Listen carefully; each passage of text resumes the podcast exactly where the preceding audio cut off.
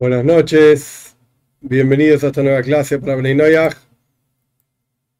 Estamos estudiando un libro extremadamente interesante, Mitzvah Hashem, los preceptos de Hashem, que, como ya explicamos muchas veces, la construcción del libro está alrededor de otro libro que se llama Sefer HaChinuch, el libro de la educación, y la forma en que está explicado es, primero el precepto, cómo funciona para judíos, y después si se aplica o no para Noyaj. Hoy, en particular, tenemos una clase relativamente compleja. Compleja quiero decir porque vamos a estudiar en, no sé si llamarlo en profundidad, pero un poco de lógica vamos a utilizar eh, para entender cómo funciona un precepto en particular, que está obviamente expresado en la Torah para judíos, cómo funciona ese precepto para Bnei. Estamos estudiando específicamente sobre idolatría. Y estamos en el capítulo 12 de este libro en particular, en donde se toca el precepto de no entregar de tu descendencia para lo que se llama el Moilech. ¿Qué significa Moilech? Obviamente lo vamos a discutir. Eh, Moilech era un tipo de idolatría, pero vamos a ver la, la cuestión técnica fina simplemente por, eh, por una cuestión de, valga la redundancia, de simplicidad. Voy a explicar la conclusión y después vamos a ir a la discusión de la cuestión. La conclusión es, más allá de que hoy en día no, que yo sepa por lo menos, no existe el Moilech, es decir, no está este tipo de idolatría dando vueltas por ahí, digamos, disponible para que la persona vaya, Dios libre y guarde y la haga. Más allá de eso, el, el asunto del Moilech que ahora vamos a estudiar cómo era, no se aplica hoy en día. Pero lo que sí se aplica es las ideas detrás de esto. En otras palabras, la conclusión de lo que vamos a estudiar hoy, que si Dios quiere vamos a hacer dos o tres capítulos, depende de cómo nos dé el tiempo y cómo, nos, cómo avancemos con, esta, con esto que vamos a estudiar hoy, que es un poco complejo. La conclusión es, bueno, no lo hagas. No lo hagas, sea que se llama idolatría o no se llama idolatría, eso no importa. La cuestión es que no se puede hacer igual. Esa es la conclusión. La gran pregunta es, ¿por qué no se puede hacer? ¿Cuál es el problema? Esto es lo vamos a estudiar. El versículo dice claramente, uy, tengo un lío hoy, aviso que tengo problemas con internet, así que puede ser que en algún que otro momento se corte o no se corte, no sé, veremos cómo va la cosa. El versículo dice, esto está en Parshas Kedoshim, si no me equivoco, la moilech. Traducción literal, en términos sencillos, de tu descendencia no des para pasar al moilech. Moilech es un nombre, no significa algo en particular, es simplemente el nombre, vamos a ver de qué. Esto es lo que dice el versículo. Y esta, ahora vamos a nuestro texto. Esta advertencia fue repetida en otra parsha, en Parshas Re'ei, si no me equivoco, no tendrás en ti aquellos, no habrá dentro de ti, aquellos que pasen tu hijo o tu hija por el fuego. Y esto es a lo que se refiere al Moilech específicamente. Cómo funcionaba el trabajo, digamos, el servicio a esta cosa que se llamaba Moilech, que era una idolatría que tenía que ver con el sol, con el fuego, etc. Cómo funcionaba este servicio era de la siguiente manera se encendía un fuego grande, una fogata grande, y se tomaba parte de tu descendencia. Ponle que tenés dos hijos y dos hijas, lo que sea. Tomás a uno de ellos. Entonces te quedan tres hijos o lo que sea. Tomaste a uno y se lo entregaste, presten atención, porque la definición de esto es muy particular para la discusión que viene después. Si es, la discusión cuál es, si esto es efectivamente una idolatría o no. Más allá de si se aplica hoy en día o no, esto es otro tema. Si, se aplica, si es una idolatría o no. Vamos a ver. Eh, de vuelta, se tomaba parte de tu descendencia, de tus hijos, no todos, parte de tus hijos, se lo entregabas a los sacerdotes que servían al fuego, y esos sacerdotes te le devolvían el hijo, o la hija, lo mismo, el hijo al padre, después de que fue entregado en sus manos, o sea, venía papá con el nene, se lo entregaba a los sacerdotes. Los sacerdotes le devolvían al padre el hijo. O sea, ya el padre hizo esta entrega del hijo a los sacerdotes. Los sacerdotes se, le devolvían, se lo devolvían al hijo. Y el padre del niño hace pasar a este niño por el fuego con permiso de los sacerdotes. Los sacerdotes eran aquellos que servían al fuego, y eran los maestros de cómo se sirve al fuego, yo qué sé. Y el padre hace pasar al niño en sus piernas, o sea, caminando de un lado del fuego al otro lado del fuego dentro de las llamas. Este era el trabajo que se funcionaba al Moilech. Y no significa que el padre quemaba a su hijo al Moilech como queman sus hijos a sus dioses otros sistemas de idolatría. No, no, no, no. Acá era pasar al niño por las llamas a través del fuego, sino que solamente hacerlo pasar y esta era la idolatría que se llamaba Moilech. Esta es la definición. Bien. Ahora bien, solamente la persona es culpable con pena de muerte, que hoy en día no se aplica, como ya expliqué muchísimas veces, y ahora no es el momento para todo el detalle. No, la persona no era culpable de pena de muerte hasta que entregue a su hijo al Moilech, que esto era entregarlo a los sacerdotes, como explicamos, el sacerdote te lo devolvía, pero vos ya hiciste, por así decir, la entrega al sacerdote, y lo hagas pasar caminando a través del fuego, en forma de pasaje por el fuego, no que lo tirabas al fuego, en forma de pasaje a través del fuego, y no es culpable de pena de muerte, sino hasta que se pase, o se entregue, mejor dicho, parte de la descendencia y parte de la descendencia quede viva. O sea, si tenías un solo hijo y entregaste toda tu descendencia al Moilech, vamos a ver más adelante qué pasaba. Paciencia. Pero el punto es que tenés que entregar parte de, tu descendencia, perdón, por cuanto el versículo dice en Parshas Kedoshim, ki, por cuanto, el versículo dice ki, por cuanto en hebreo, mi zaraja, de tu descendencia. Significa no toda tu descendencia, de parte de tu descendencia, y no toda. Nota del, texto mismo que estamos estudiando. Escribió Smag. Smag es Sefer Mitzvot Gdoiles. Lo escribió Moshe Mekutzi estamos hablando, Coucy, en Francia, una ciudad en Francia, año 1200 aproximadamente, es uno de los grandes codificadores de leyes de acuerdo al orden de los preceptos, diferente del Rambam, diferente de Maimonides, este es otro libro. El Smag escribió algo muy interesante, que ¿cuál es la lógica esta de entregar parte de tu descendencia a la idolatría? Ahora bien, la pregunta es muy interesante. Si vos sos un, Dios libre guarde, sos un sirviente de la idolatría Moilech. Entonces, ¿qué, ¿qué querés? Lo amás, al Moilech, al fuego, amo al fuego, es mi Dios, me da salud, me da dinero, me da todo lo que yo necesito. Entonces voy a entregar a todos mis hijos al Moilech. Hoy los voy a entregar lo que sea que había que hacer. De hecho, más adelante se traído una opinión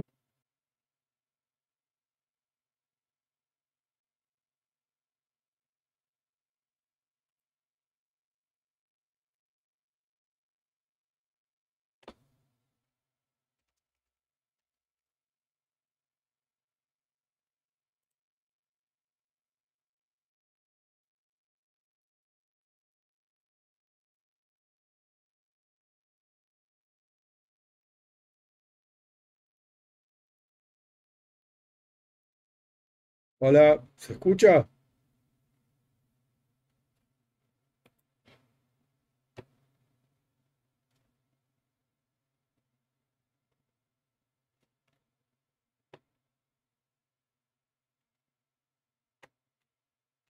Ok, bueno, seguimos, disculpen, tengo problemas, serios problemas con internet. Todo tiene sus vueltas, ok estábamos definiendo el Moilech. Estábamos definiendo el Moilech. Y dijimos que el Moilech, la, definición en la Torah es que hay que entregar parte de la descendencia. Y si entregas toda la descendencia, pues entonces no se llama Moilech y no recibe pena de muerte. El Smag, de vuelta, Sefer Mitzvah Gdoilois, se llamaba el gran libro de los preceptos, explica una cosa muy interesante. ¿Cómo es esto de que si vos entregás parte de tu descendencia al Moilech, recibís pena de muerte por la Torah? Pero si vos entregás toda tu descendencia al Moilech porque lo armás al Moilech o lo que sea, no recibís pena de muerte por la Torah. ¿Cómo es? Al revés. si vos entregaste toda la descendencia, pues tendrías que recibir más pena de muerte todavía. No sé, matarte dos veces lo que sea. ¿Cómo es esta cuestión? Escribe el SMAG. Muy interesante. Esto está escrito de esta manera para que aquellos que niegan la Torah aquellos que son herejes, etcétera, así escribe, entiendan que la Torah no es algo que se puede tomar solamente por pura racionalidad, sino que aquí hay algo muchísimo más profundo. Él escribe así.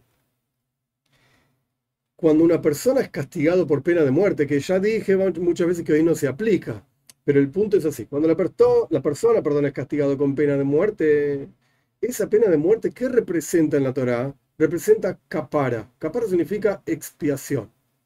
O sea, no es que la Torah tiene castigos para la persona porque Dios es vengador y ahora vamos a ver, vos hiciste esto contra mi voluntad y yo te voy a castigar. No, no, no, no, no, no pasa por ahí. Un castigo en la Torah es capara, es expiación. La persona hizo algo tan grave que requiere una expiación determinada. Pues a veces la expiación sería pagar, será pagar eh, la deuda que corresponda. Este es, por ejemplo, un caso que un tipo robó, entonces tiene que pagar lo que corresponde pagar o la expiación podrá ser latigazos, hay otros casos que son latigazos en la Torah, o la expiación podrá ser la pena de muerte, pero la pena de muerte es la expiación propiamente dicha. Escribe el Smag, este tipo que dio toda su descendencia al Moiler, es tan grave lo que hizo, es tan terrible la, la transgresión, que Dios no quiere que tenga capar, no quiere que tenga expiación. Se acabó. No hay nada que puedas hacer para expiarlo. Es terrible. Es una idea muy interesante en términos de entender cómo funciona la pena de muerte, que es contrario a lo que parece que es simplemente una, venganza divina, de ninguna manera. Es el concepto de capara, expiación. Pero bueno, esta era una nota al costado que nuestro texto lo trae tras explicar la técnica de cómo funcionaba el Moiler tenías que entregar parte de tu descendencia. Entonces ahí era pena de muerte. Y todavía había expiación. Entregaste toda la descendencia, no hay expiación. Se acabó. Muy bien. Avanzamos. Ahora viene la parte de la, clase que va a ser un poco más compleja. Para mí sería mucho más fácil si nos salteamos todo esto, esa es la verdad, eh, porque es complejo la explicación. Pero me parece que vale la pena que si estamos estudiando, y estamos estudiando este texto, veamos cómo lo analiza un sabio, que es el, texto que estamos estudiando, Rabbi Yonasan eh, Steif, que ya falleció en el 1958, Alaba Shalom sobre la paz. Es interesante eh, ver cómo ellos entienden y extraen de las leyes, como son para los judíos, qué es lo que se aplica o no para los no judíos. Entre paréntesis, y esto ya lo mencioné en alguna otra clase, probablemente hace mucho, pero ya lo mencioné básicamente, excepto el Rambam, Maimónides, no hay libros que expliquen en la Toira, libros de grandes sabios, etcétera, las leyes para Breinoyah. Entonces, nos vemos forzados, por llamarlo de alguna manera, a tomar las leyes como son para el judaísmo y ver qué de eso se aplica para Breinoyah y qué no. Y por supuesto, quizás ni habría que decirlo, pero vale la pena, encontramos discusión entre nuestros sabios si esto se aplica o si no se aplica, o cómo se aplique, cuándo se aplica, etc. Entonces, como dije antes, la conclusión de lo que vamos a estudiar es no lo hagas, igual, aunque no exista, pero no importa. Si existiese, si algún meshug en algún loco en alguna parte del mundo decide que va a armar un moiler, pues, y viene un Ben un hijo de Noyah, o una hija de Noyah y pregunta, ¿lo puedo hacer? La respuesta es no. Ya está, listo, el libro y sé feliz. Pero hay una profundidad detrás de esto. Vamos a ver cuál es.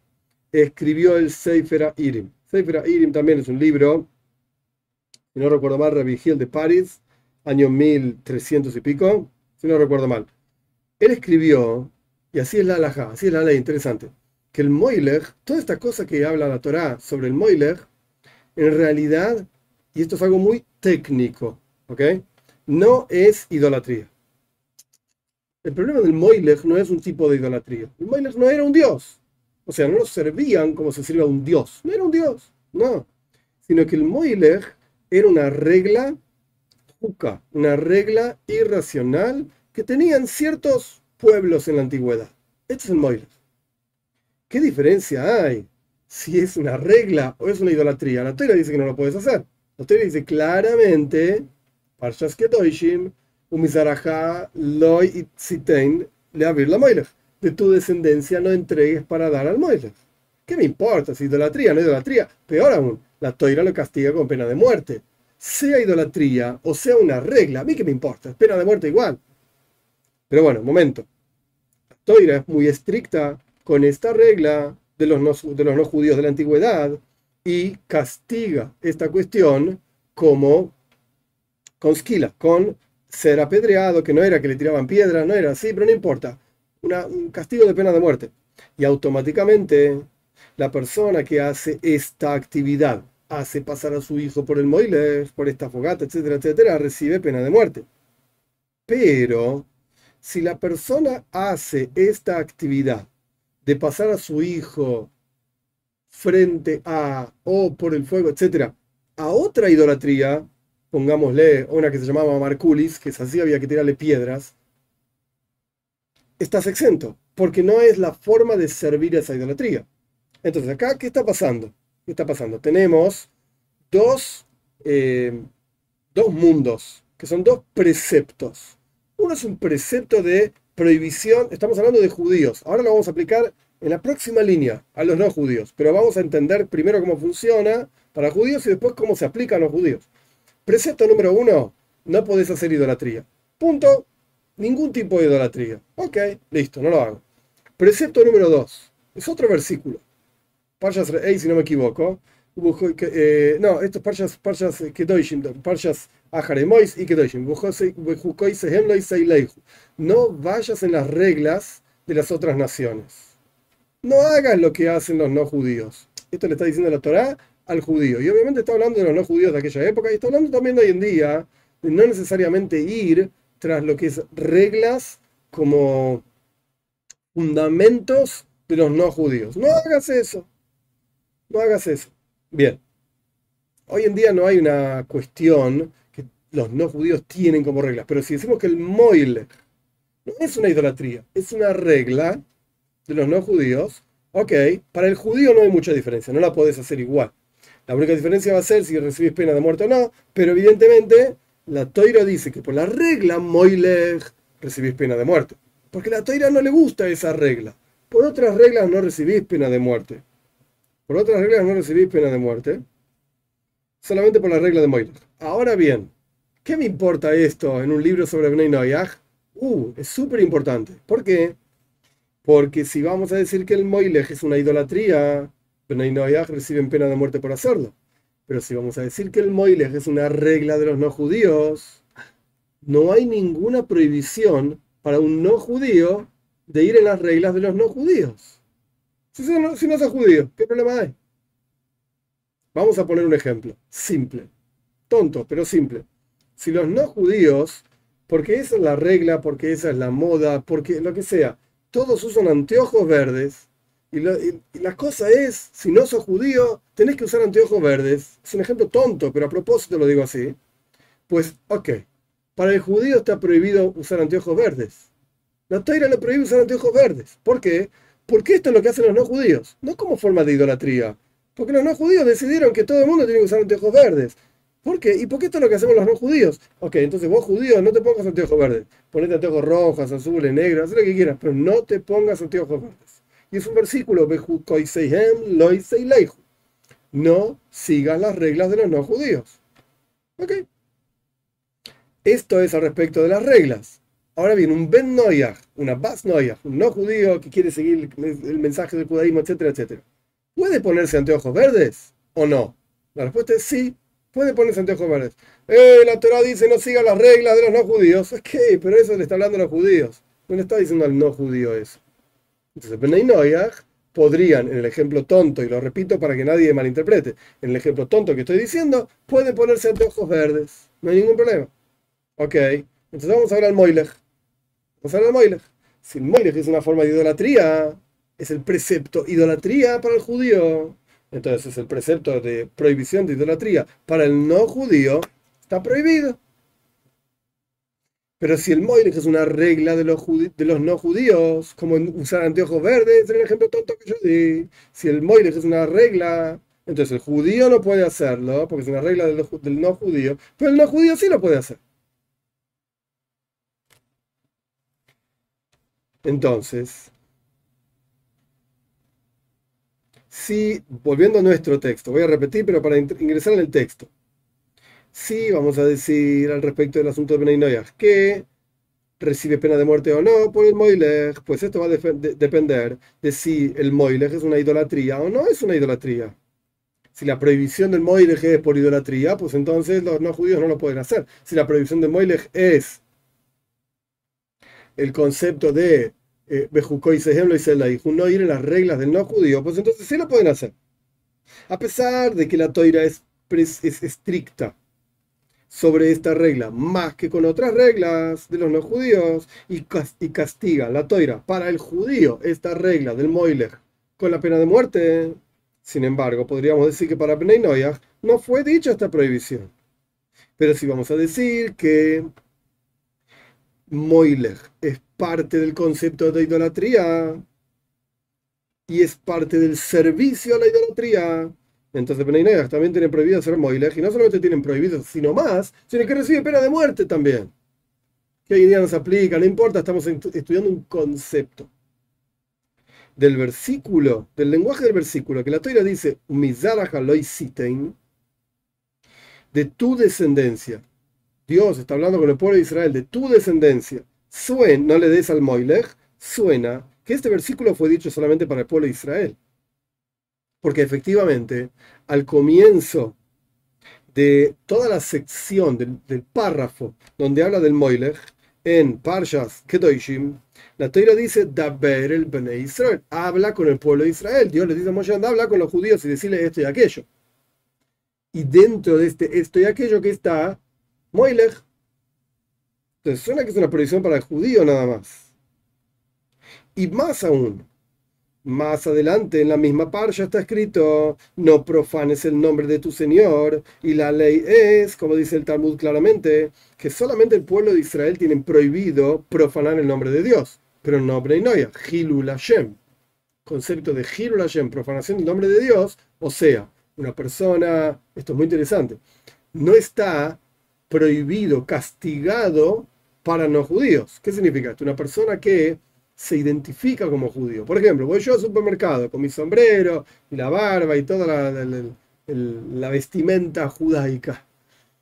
Eh, y engaño al cajero y me quedo con un cambio. El cajero va a decir, mira los judíos estos, son todos así.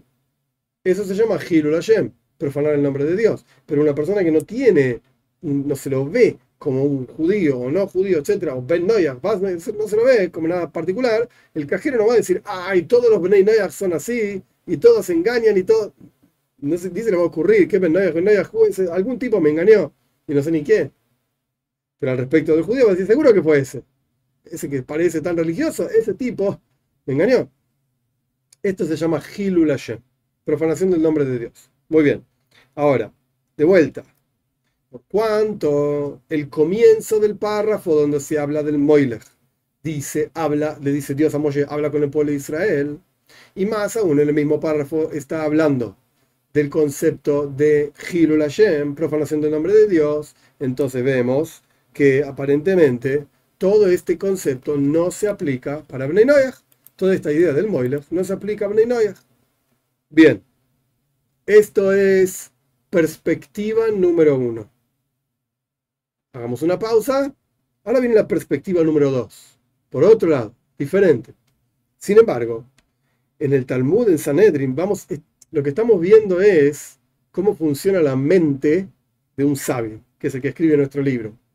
En una fuente dice una cosa, en otra fuente dice de otra manera. Y podemos concluir y aprender de esta fuente de tal manera.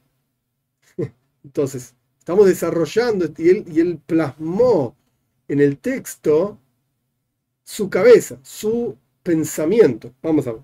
Por otro lado, en el Talmud dice que Rabbi Yoisi, es una opinión en el Talmud, un sabio de, aproximadamente año 100, 150 de la era común. Rabbi Yoisi opina en el Talmud que todo aquello que aparece en Parshas Re'ei, en la Toira, sobre brujería, etcétera, etcétera, Rabbi Yoisi dice claramente en el Talmud Sanedrin, página 56b, que Benay Noyach también están advertidos de no hacer ninguna de esas cosas. Esto es lo que Rabbi Yoisi. Ya vamos a ver qué dice, paciencia, ¿sí? Como dice la Toira, que no haya en ti aquel que pasa a su hijo o su hija por el fuego, aquel que hace Xamim, ya vamos a definir en un rato qué significa esto, vamos a ver si llegamos hoy o no, con todos los cortes y cosas, qué sé yo. Pero bueno, Xamim significa como adivinaciones. Meoinen es adivinar tiempos también. Menajesh es también otro tipo de brujerías, adivinaciones. Mehash, brujerías. Hoiber son los que hacen encantamientos de animales. Aquellos que buscan al Oib es un tipo de idolatría. Y Doini, otro tipo de idolatría. Aquellos que buscan a los muertos y procuran, preguntan a los muertos. Y dentro de todas estas abominaciones, Dios, por, por causa, perdón, de todas estas abominaciones, Dios echa a los pueblos que estaban en la tierra de Canaán para dejar ingresar al pueblo de Israel. Esto es lo que dice la Toira. Para Rabbi Yoisi, para todas estas actividades también están prohibidas para Benay Noyah. Esta es la opinión de Rabbi Y continuamos con la frase, con las, palabras perdón, de Rabbi en el Talmud. La Toira no castiga a menos que te advierta antes. En la toira hay dos componentes para cada prohibición. Componente número uno es lo que se llama en hebreo Hazara. Hazara es advertencia, no hagas esto. Componente número dos es Oinesh, castigo. Si haces esto te va a pasar tal cosa. Todas las prohibiciones en la toira tienen estos dos componentes. Ahora bien, encontramos, esta es la opinión de Rabbi de vuelta, encontramos en la toira un versículo que dice, no hagas moilech, no hagas brujerías, no hagas adivinaciones, no hagas encantamientos, no hagas ningún este tipo de cosas. Cálculos de tiempos, no busques muertos, etcétera, etcétera. Y por estas cosas asquerosas Dios echó a los pueblos de la tierra de Canaán para eh, hacer ingresar al pueblo de Israel. Y de vuelta, continuando con las palabras de Rabbi la toira no castiga a menos que advierta a menos que advierte, y si es así, de acuerdo a la opinión de Rabbi Yoisi, Benay Noyach también tienen prohibidos Moilech. Porque de vuelta, la opinión de Rabbi Yoisi es que todo aquello que está prohibido, que tiene que ver con idolatría para el judío, está prohibido también, ¿por cuánto tiene que ver con idolatría? Para el no judío. Esta es la opinión de Rabbi Yoisi. Esto es lo que él dice. Por cuánto dentro de estas cosas de brujería está incluido el Moilech, el versículo incluye una lista larga. Dentro de esa lista está el Moilech, y está prohibido para el judío y está prohibido para el no judío, entonces para el no judío también está prohibido el moile, sin duda. Y está, a pesar de que solamente está el castigo de pena de muerte, la toira no castiga a menos que advierta. Aquí dice que también hay una advertencia para Benay no pueden hacer moile. Punto. Esta es la opinión de la Sin embargo, la alhaja, la ley, no es como Rabbi en este caso. La ley no es como Rabbi y acá hay una nota. La nota es un poco más compleja todavía de lo que venimos estudiando hasta acá. La nota es del propio texto. En realidad, esto hay que analizarlo. Esto hay que entenderlo. Acá, nuestro texto, e, esto es bastante técnico. Lo voy a explicar de la mejor manera que pueda. Lo vamos a leer, lo voy a explicar de la mejor manera que pueda. Si no se entiende este paréntesis, no es el fin del mundo. No es el fin del mundo, es simplemente, eh, a ver, ¿cómo decir? Es como cuando en un equipo, en un partido de fútbol, va ganando un equipo 1 a 0. Va ganando 1 a 0 y aguanta y pone este el otro y de repente le empatan y al poco tiempo vuelve a meter otro gol. Ok, ahora estamos ganando 2 a 1. Entonces, ¿qué, qué pasó? Íbamos ganando 1 a 0, íbamos bastante bien. Hoy nos metieron un gol terrible. Oh, pará, lo recuperamos. Esto es lo que va a pasar ahora. Como que nada cambió. Seguís ganando, entre comillas, 1 a 0. Porque ahora es 2 a 1. Pero al final es un gol de diferencia. En cualquier, en cualquier momento te, te mandás algún error y te meten otro gol. Y te empataron. Entonces, está bien, antes era 1 a 0, estaba bueno porque no tenías goles en contra. Ahora es 2 a 1. Bueno, no es tan terrible. Seguís igual que antes. Tenés que seguir cuidándote. En el 1 a 0 tenías que cuidarte. En el 2 a 1 también tenés que cuidarte. Pero, sea como fuere, esto es lo que va a pasar ahora, en el ejemplo que yo di. Vamos, primero empezamos hablando, todo esto es una especie de capítulo, capítulo 3, dentro del capítulo 12 que estamos estudiando. Em, empezamos diciendo que esto de Moiler no es una idolatría. Esa es la opinión aceptada. No es una idolatría, es una juca, es una regla de los no judíos. Pero si vamos a decir que es una regla de los no, judíos, entonces aparentemente los Bnei lo pueden hacer. Si vamos a decir que, es idolatría, idolatría, perdón, no lo pueden hacer. Si vamos a decir que es una regla, lo pueden hacer. Luego pasamos a la opinión de. Rabbi Yoisi dice, bueno, pero en realidad Rabbi Yoisi opina que todo aquello que aparece en una listita en Payas Rey, en donde hay asuntos de idolatría y de brujería, etcétera, incluido el Moilech, Bnei Noyach no lo pueden hacer, dice Rabbi. Pero la opinión de Rabbi Yoisi no es ley, no es alajá. Entonces, ahora viene el ida y vuelta. Te metieron un gol y vas a volver a meter otro gol. Vamos a ver. Paréntesis. En realidad, esto hay que analizarlo con más detalle. Porque Rabbi está explicando cuál es la lógica de Rabbi Yoisi por la cual para él está prohibido para Bnei Noyach con pena de muerte. ¿Cuál es la lógica de Rabbi Yoisi? Porque la toira no castiga, sino advierte. Siempre hay un tipo de advertencia. No puedes castigar a alguien sin advertir. Esto es una enseñanza en general también en, educación. No puedes de repente castigar a un chico si nunca le dijiste, mira que si haces esto te voy a castigar. Primero tienes que avisarle, mira, esto no está bien, esto no es una actividad correcta. Si lo haces, te va a pasar esta cosa. El tipo lo hace, vas a castigar. Pero si el tipo nunca lo advertiste que está mal, ¿cómo lo vas a castigar? Esto es lo que está diciendo Rabioisi. La toira no castiga sino advierte. Y acá incluimos en una listita de cosas de brujería al Moilech, y lo prohibimos para el judío y lo prohibimos para el no judío. Bien, esta es la lógica de Rabioisi. Y por cuanto nosotros observamos que Bnei Noyach fueron castigados por este tipo de actividad del Moilech, entonces claramente fueron eh, advertidos de no hacerla. Sin embargo, en la Gemora en Sanedrin, en la página 59a, Rabbi Yoisi Berabijanina, otro personaje, no es el mismo que Rabbi Yoisi, otro personaje, trae otra regla general muy interesante que tiene que ver con Brenoyach. Nosotros lo estudiamos cuando estudiamos en la clase de, de, Talmud sobre este tema. Lo estudiamos ampliamente, es complejo, pero lo estudiamos así. La, regla dice lo siguiente, la y Janina. Toda mitzvah que fue dicha para Bnei Noyach, o sea, fue dicha antes de la entrega de la Torah, y fue repetida en el monte Sinai, o sea, Dios la repitió en la Torah post entrega de la Torah en el monte Sinai, es una mitzvah que se sostiene tanto para judíos como para no judíos. De vuelta, si fue dicho antes de la entrega de la Torah y se repitió después de la entrega de la Torah, es para los dos. Ejemplo simple, idolatría. La idolatría estaba prohibida antes de la entrega de la Torah también, porque Dios se lo dijo al primer hombre, Dios se lo dijo a Noyah, y después de la entrega de la Torah, una de las cosas que Dios dice en la entrega de la Torah es, para los judíos, no hagas idolatría. Entonces uno podría pensar, ah, entonces le fue quitado el precepto a los Bnei Noyach y le fue dado a los judíos. La respuesta talmúdica de Rabbi Yoisi Rabbi Hanina, que no es el mismo que Rabbi Yoisi que vimos antes, es otro personaje, también se llamaba así, Rabbi Yoisi Rabbi Hanina está diciéndonos, no, no, no, no, no, la regla de interpretación correcta de la toira es si una mitzvah fue dicha antes de la entrega de la Torah y la misma mitzvah fue dicha después de la entrega de la Torah, se sostiene la misma mitzvah de antes de la entrega de la Torah y la de después de la entrega de la Torah. Es para judíos y para no judíos. Ejemplo, idolatría. Muy bien.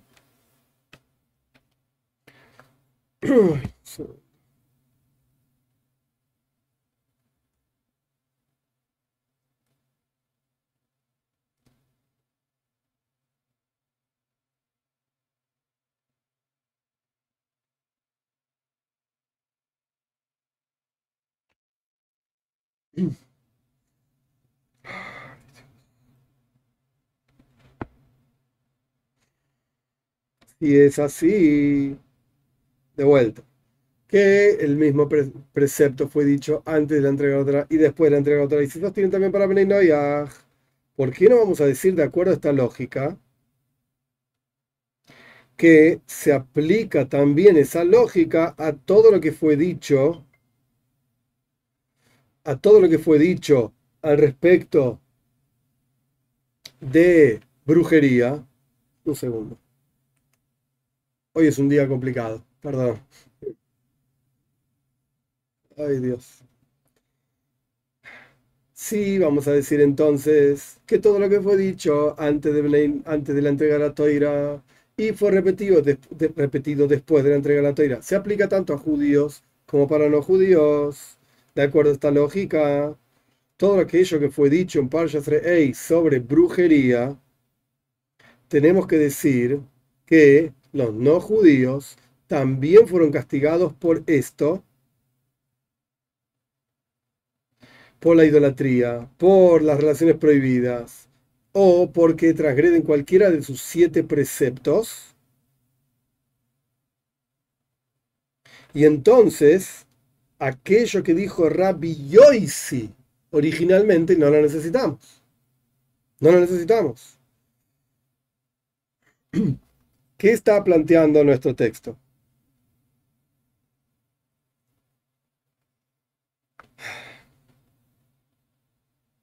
Hoy tengo un día complicado. Tenemos dos lógicas. Tenemos dos lógicas, la de Rabbi Yoisi y la de Rabbi Yoisi Rabbi. Son dos mundos diferentes. Rabbi Yoisi opina que todo aquello que fue dicho para los judíos al respecto de brujería y que tiene relación con idolatría, todo esto se aplica también a Bnei Este es Rabbi Yoisi. Rabbi Yoisi Rabbi trae otra lógica. Todo aquello que fue dicho antes de la entrega de la toira y luego fue repetido en la entrega de la toira se aplica a no judíos y a judíos. Ese era Rabbi Yoisi Rabbi Ahora bien, toda esta cuestión de la brujería, toda esta cuestión de la idolatría, tiene que ver con antes de la entrega de la toira y después de la entrega de la toira. Tiene que ver con ambos momentos, ambos tiempos. Entonces, ¿para qué?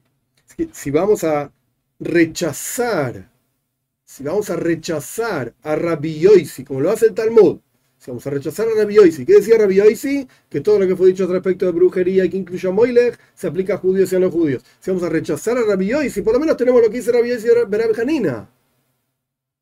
Se sigue aplicando igual. Moilech para no judíos como idolatría, junto con los brujería para, para judíos y para no judíos, para y para judíos también. ¿Por qué? Porque fue dicho antes de la entrega de la toira y también fue repetido en la entrega de la toira. Entonces no necesitamos lo que dice Rabbi ¿sí? Lo podemos para decir que Beninoyach tiene prohibido Moilech bajo pena de muerte, porque tenemos a la vida de Janina, de donde también podemos extraer que Bnei Noyach tienen prohibido Moilech con pena de muerte, porque fue dicho antes de la entrega de la Toire. Se aplica también después de la entrega de la Toire, porque fue dicho también para después de la entrega de la Toire. Esto es lo que está planteando nuestro texto. Sin embargo, lo rechaza esta idea. ¿Cómo rechaza esta idea? Diciendo lo siguiente, los no judíos en realidad fueron castigados solamente por idolatría relaciones prohibidas y el resto de los siete preceptos de Bnei Y las abominaciones que se aplican por el tema brujería, la listita de Parshas Rey, que incluye también Moiler, eso no está hablando de, las, de los siete preceptos de Bnei Entonces, ¿cómo respondió? Lo seguimos necesitando a Rabbi Yoisi. No lo podemos aprender de Rabbi y Janina, porque las prohibiciones que se aplicaron antes de la entrega de la y que fueron repetidas en la entrega de la son idolatría y relaciones prohibidas, pero no toda esta cosa de la brujería. Entonces Rabbi se está hablando del tema brujería, que también incluye en esa listita Moilech. Y Rabbi y Rabbi Janina está, hablando de idolatría y relaciones prohibidas, y no incluye en esa listita Moilech. Entonces volvemos al punto número uno.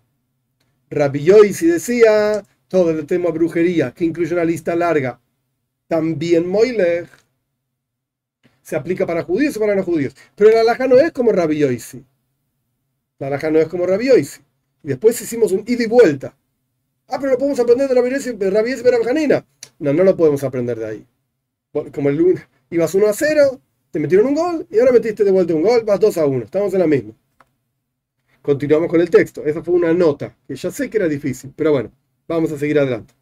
Sin embargo, ya escribí también que a pesar de que no hay pena de muerte para Bnei por brujería y ese tipo de cuestiones, sin embargo, están prohibidas igual, porque son como una especie de ramificación de la idolatría. Y hay que analizar lo que dice Rashi en otro lugar en el Talmud, cuando Rashi está explicando esta idea de Rabbi Yosef Janina, que un precepto fue dicho antes de la entrega de la toira y también fue repetido en la entrega de la toira, se aplica a los dos.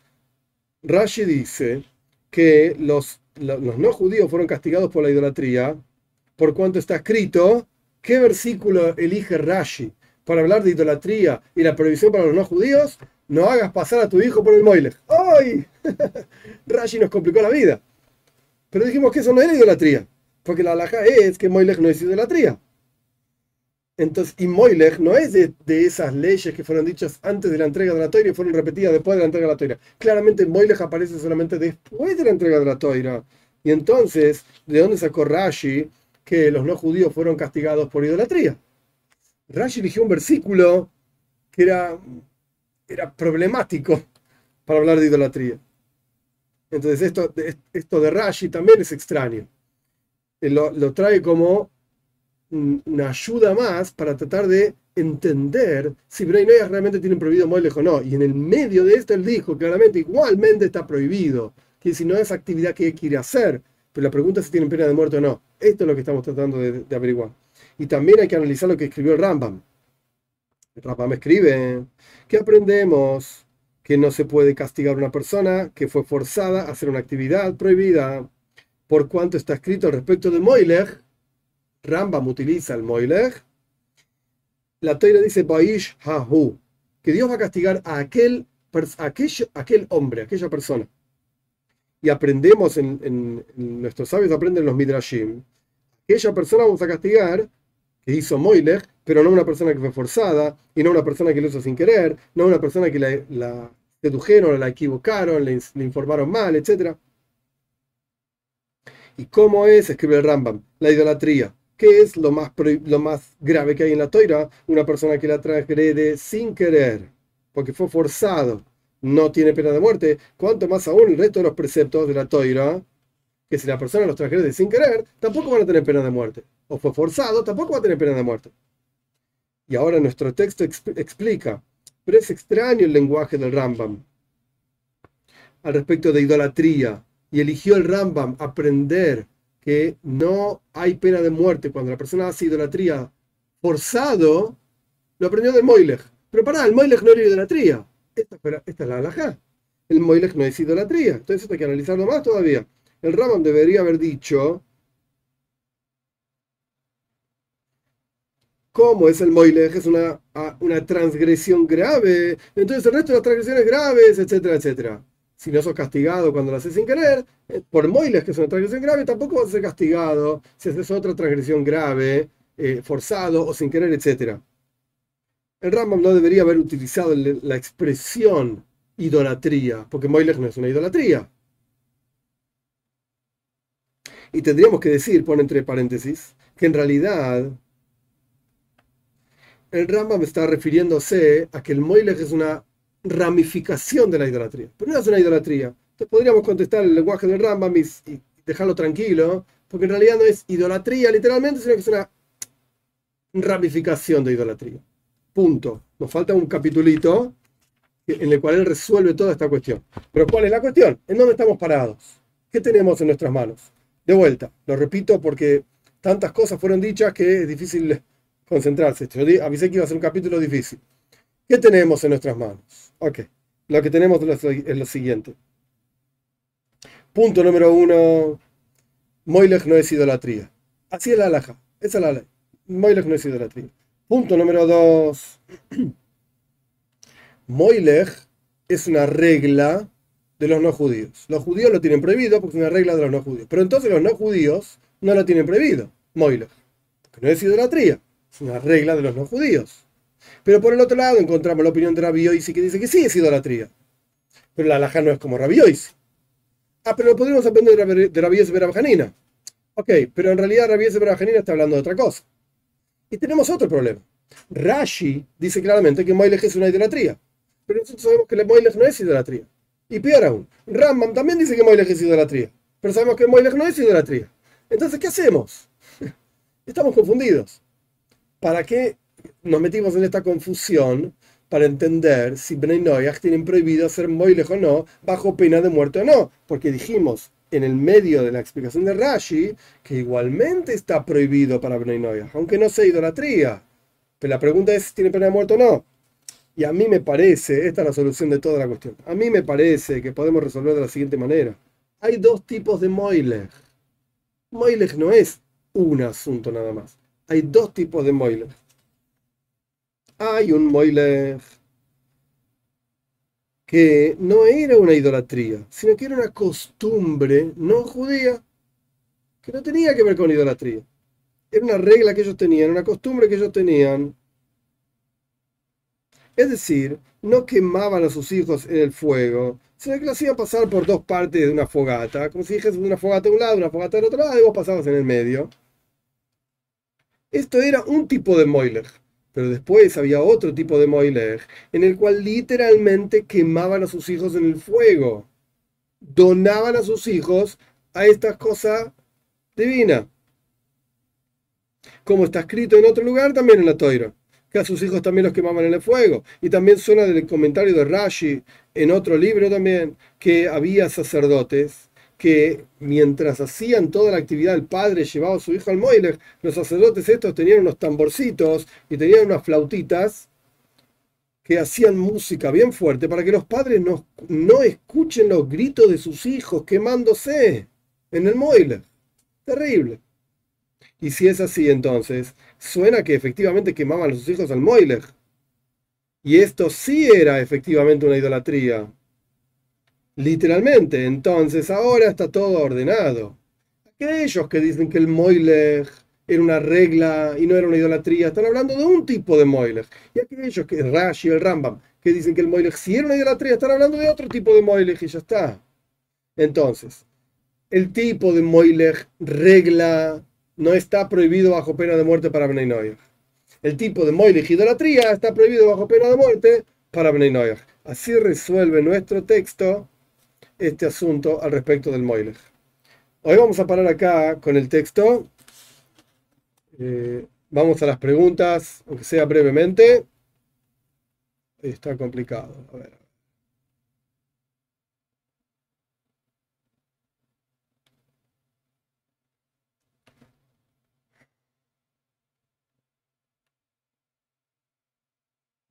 Pregunta Laura Barbagallo si las maldiciones funcionan como capara o expiación. ¿Qué maldiciones?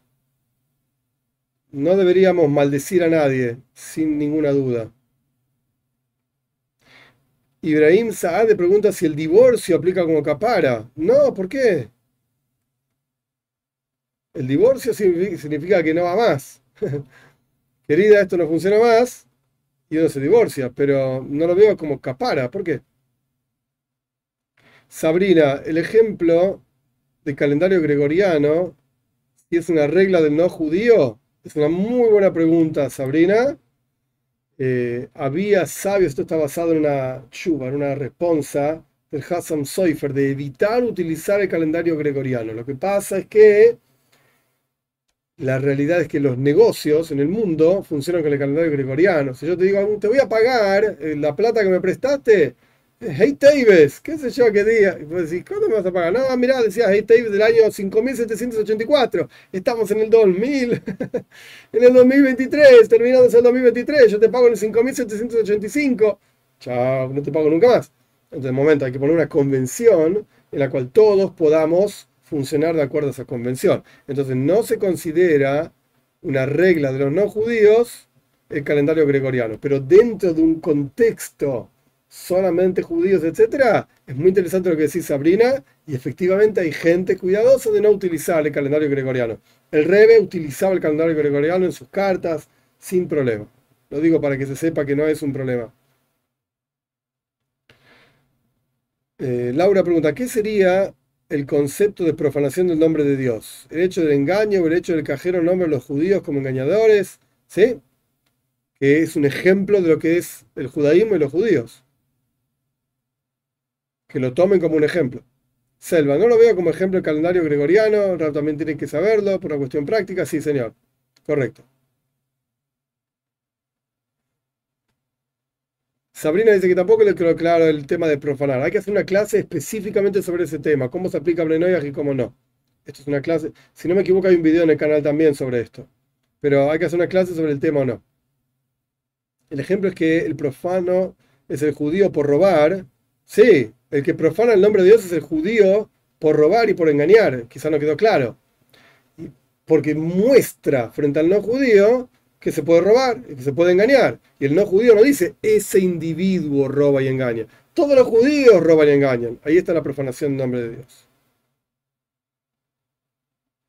Esteban Eri Flores, recientemente leí un estudio acerca de Iov, en el cual lo referían como Ben. ¿Me puede confirmar esto? Que hay diferentes opiniones, no hay una sola opinión. Hay quienes dicen que Rabbein no era Iov, y no era un. Y hay quienes dicen que no era judío, correcto. No está claro quién era Iov.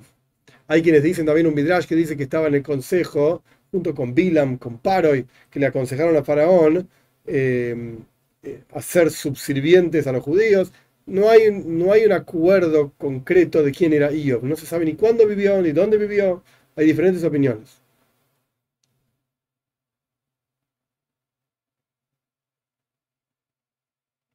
No se están discutiendo sobre Selva con José, sobre quemar a todos. No, no sé bien de qué están hablando.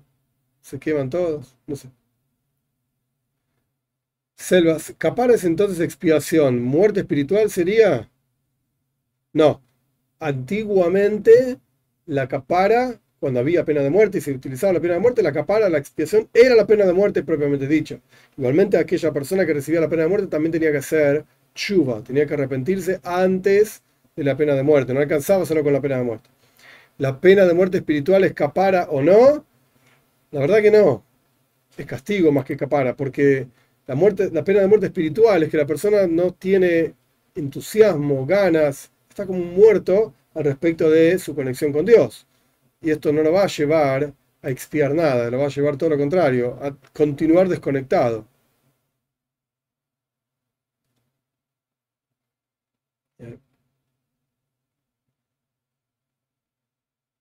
Uh, José habla de pasarse un pollo por la cabeza y luego sacrificarlo.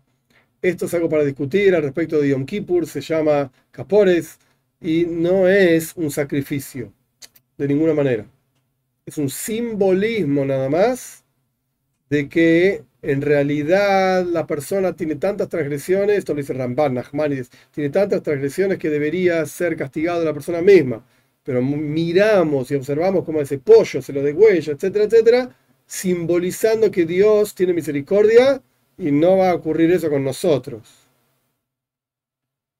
Laura, existen una serie de ritos que salen de las revistas como para fin de año, prender una vela, escribir un papel objetivo, quemar el papel, prender sumerios. ¿Esto sería idolatría? ¡Wow! Muy buena pregunta, Laura. Yo diría que sí. Es, tiene relación total con idolatría. No hay que hacer nada de ninguna de esas cosas. Ninguna de esas cosas. Emanuel Castro, bienvenido a la membresía.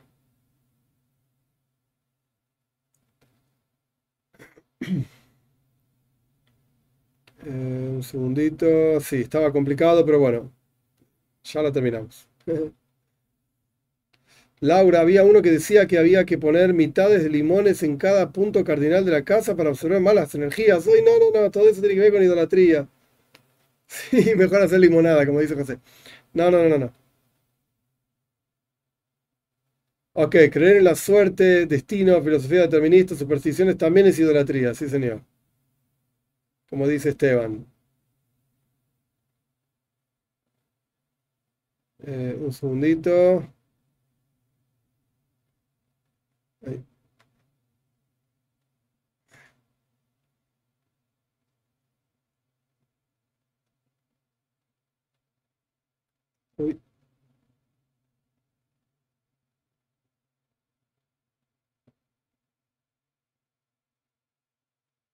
Un segundo. Okay.